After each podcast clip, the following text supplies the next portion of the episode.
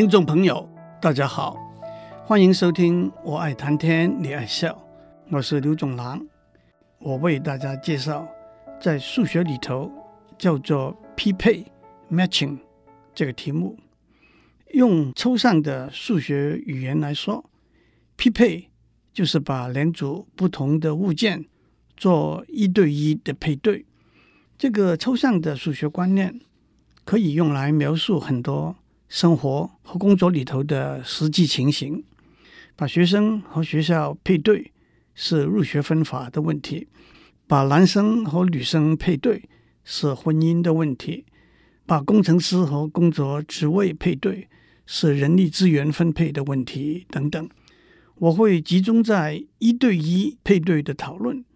当然，这其中有许多观念可以推广到多对一，或者是。一对多的配对，我们用四个男生赵老大、王小二、张三和李四，跟四大美人杨贵妃、王昭君、西施和貂蝉配对结成夫妻作为例子。我们假设他们愿意接受媒人婆任何的安排。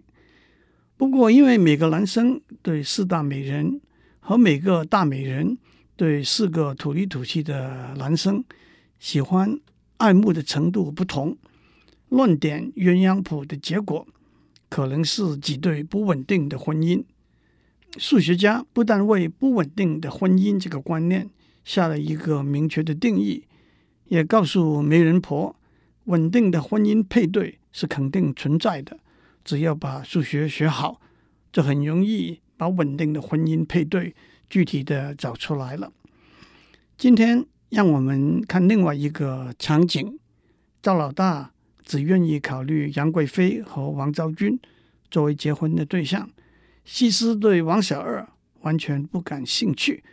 换句话说，在四个男生和四大美人之间，有些配对是不可能的。因此，第一个也是最重要的问题，是在这些限制条件之下。他们可能不可能被配成四对夫妻呢？假如张三非貂蝉不娶，李四也只看得上貂蝉，那么很明显的，他们两个人之中一定有一个找不到老婆。这个观念马上可以推广到，在所有的男生里头，如果有一组 n 个男生，他们共同可以接受的女生对象是少于 n 的话。那么很明显的，这 n 个男生里头，一定有人找不到对象。让我强调，共同不是每个人都接受，而是最低限度有一个人接受。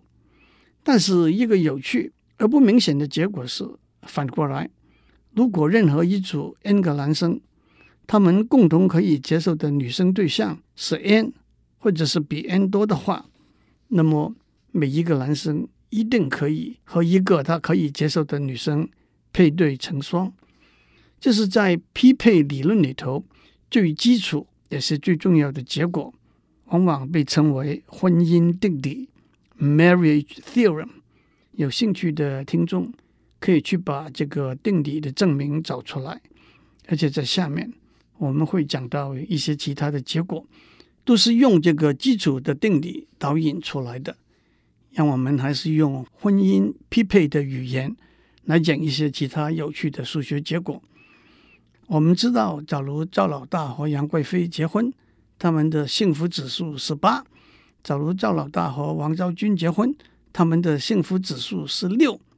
推而广之，假如我们知道每一对可能的婚姻的幸福指数，一个重要的问题就是怎样把所有的男生和女生。匹配起来，让他们的幸福指数的总和为最大。当然，这个问题也可以解释为：当我们知道把某一个工程师分配到每一个工作上去，可能为公司制造的利润的时候，我们应该怎样把工程师和工作匹配起来，让公司得到最大的利润？这道题叫做加权匹配 （weighted matching）。有现成的算法，可以把结果找出来。谈到婚姻的幸福指数，社会科学家们就指出，一夫多妻和一妻多夫的制度，虽然是今天的法律不允许的，但是在这个制度之下，幸福指数的总和可不可能增加呢？举个例说，如果赵老大和杨贵妃的婚姻只是一个百分之六十的婚姻，他同时和王昭君也维持一个百分之四十的婚姻，那么这两个婚姻的幸福指数的总和是十乘百分之六十加八乘百分之四十等于九点二。当然，我们不要忘记，杨贵妃和赵老大只有一个百分之六十的婚姻，但很可能同时和张三维持一个百分之三十，和李四也维持一个百分之十的婚姻。换句话说，在一夫多妻和一妻多夫的婚姻制度里头，每个男生可以有几个妻子，可是他和这几个妻子的婚姻的百分比加起来必须是百分之一百。同时，每个女生可以有几个先生，可是他和这几个先生的婚姻的百分比加起来也必须等于百分之一百。很明显的，当我们决定了这些百分比之后，我们就可以算出来某一个一夫多妻、一妻多夫的匹配的安排的幸福指数的总和。不过，诸位不要担心，但头数学家告诉我们，这种违反法律、叛离道德的婚姻安排是不会带来最大的幸福指数的。他们说，在任何一个一夫多妻、一妻多夫的匹配之下，我们可以劝说每个先生，在他目前几个配偶里头选一个。变成百分之一百的太太，每个太太在他目前的几个配偶里头选一个，变成百分之一百的先生。换句话说，我们可以把一个现有的一夫多妻、一妻多夫的婚姻安排，改变成一个一夫一妻的安排，同时他们的幸福指数的总和肯定是会增加的。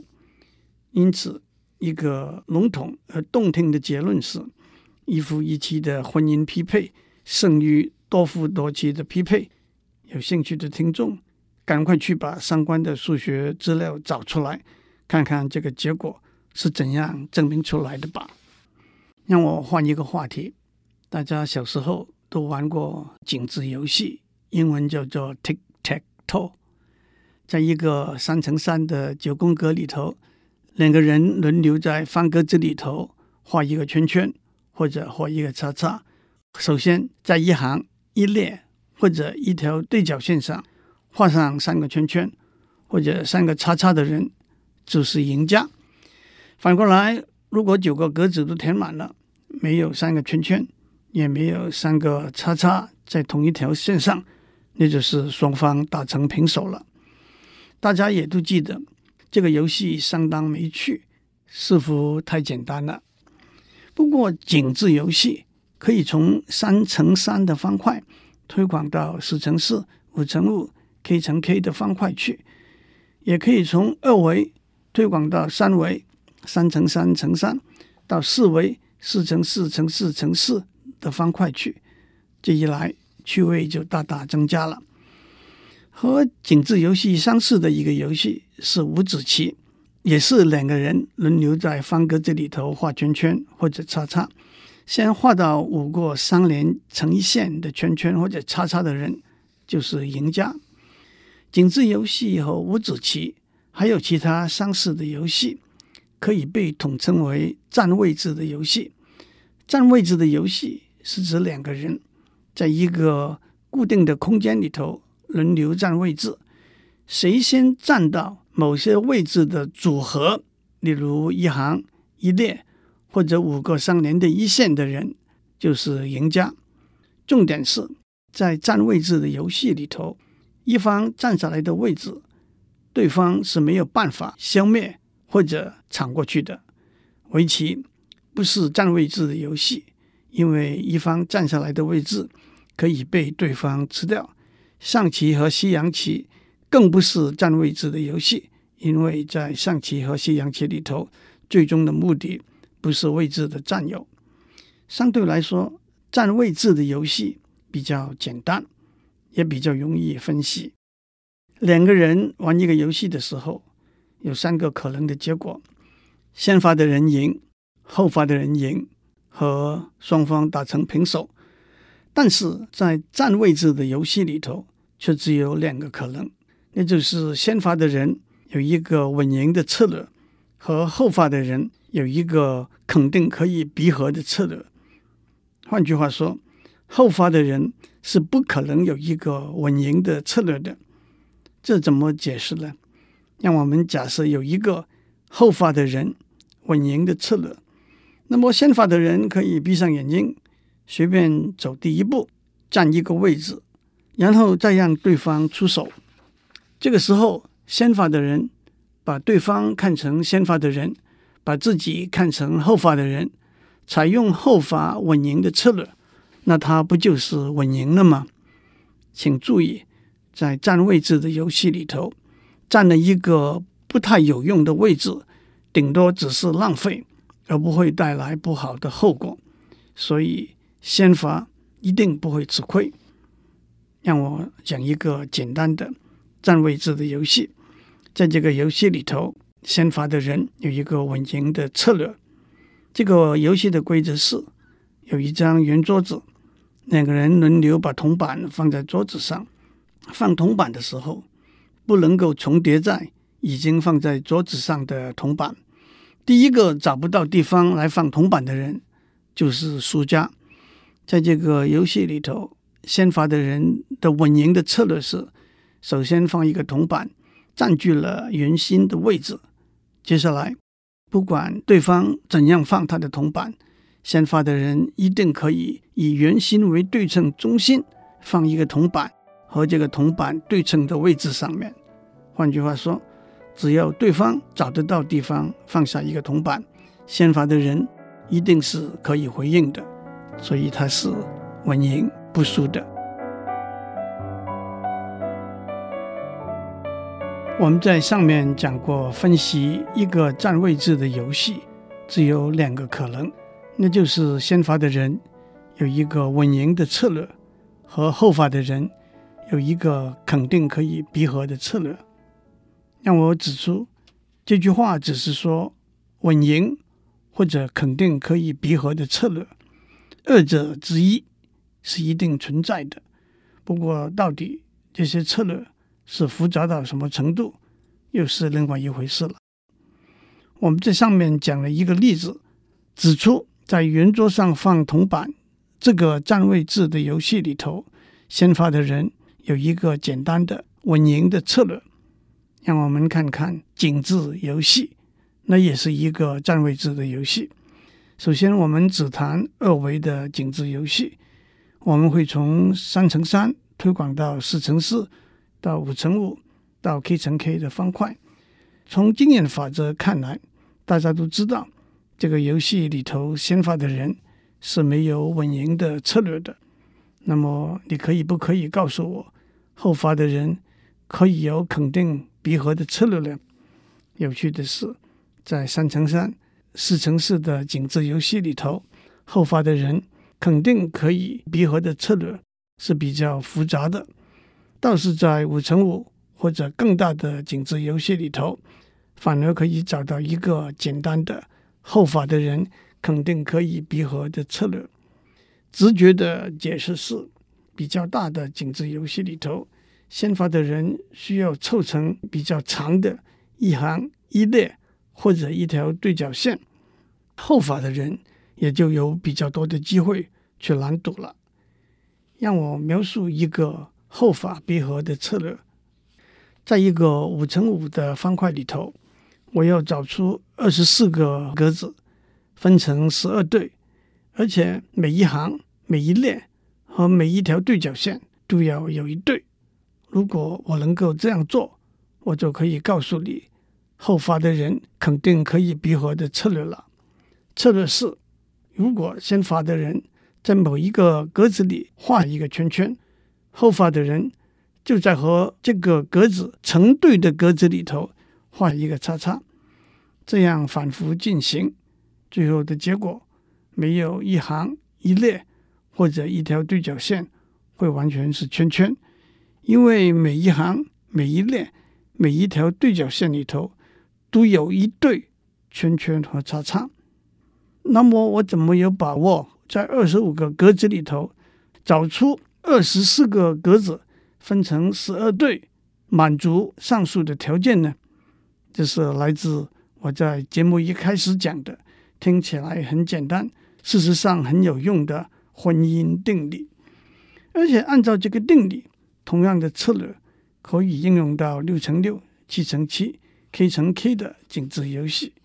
同时，听众也马上明白为什么这个策略不能够应用到三乘三和四乘四的井字游戏了，因为在三乘三的方块里头，我们只有九个方格子，不能够找出八对，像上面所讲的那种方格子。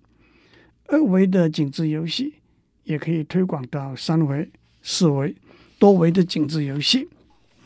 如果井字方块的大小固定，但是从二维增加到三维、四维、高维，用直觉来说，先发的人肯定是会赢。因为在高维的井字游戏里头，先发的人有比较多的空间拼出赢的组合，后发的人比较难去拦堵先发的人获胜的每一个可能的组合。但是在数学上，严谨的证明这个结果是需要相当多的功夫的。接下来，让我讲一个很容易描述的数学观念，可是在它背后也有很多有趣的数学结果。一个 n 乘 n 的拉丁方块是一个 n 行 n 列的方块，每行含有一二三到 n 这 n 个数字，每列也含有一二三到 n 这 n 个数字。换句话说，每个数字在每行出现一次，在每列也出现一次。例如，在一个三乘三的拉丁方块里头，第一行是一二三，第二行是二三一。第三行是三一二，拉丁方块有什么用呢？让我举一个简单的例子：有三个病人在三天之内要分别尝试服用三种药，每个病人都要先后服用这三种药，还有每天三个病人都要服用不同的药。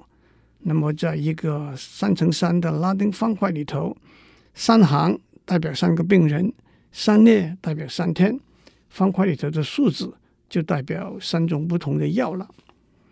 有一个 n 乘 n 的拉丁方块，如果我们只知道这个方块的一部分，那可不可能把其他部分补起来呢？譬如说，有一个九乘九的拉丁方块，我们只知道上面五行，可不可能把上面四行补起来呢？答案是肯定的。譬如说，有一个九乘九的拉丁方块。我们只知道左上角的五行和五列，那可不可能把其他的部分补起来呢？答案是不一定。这个问题背后的数学基础，又是在上面一开始讲的婚姻定理。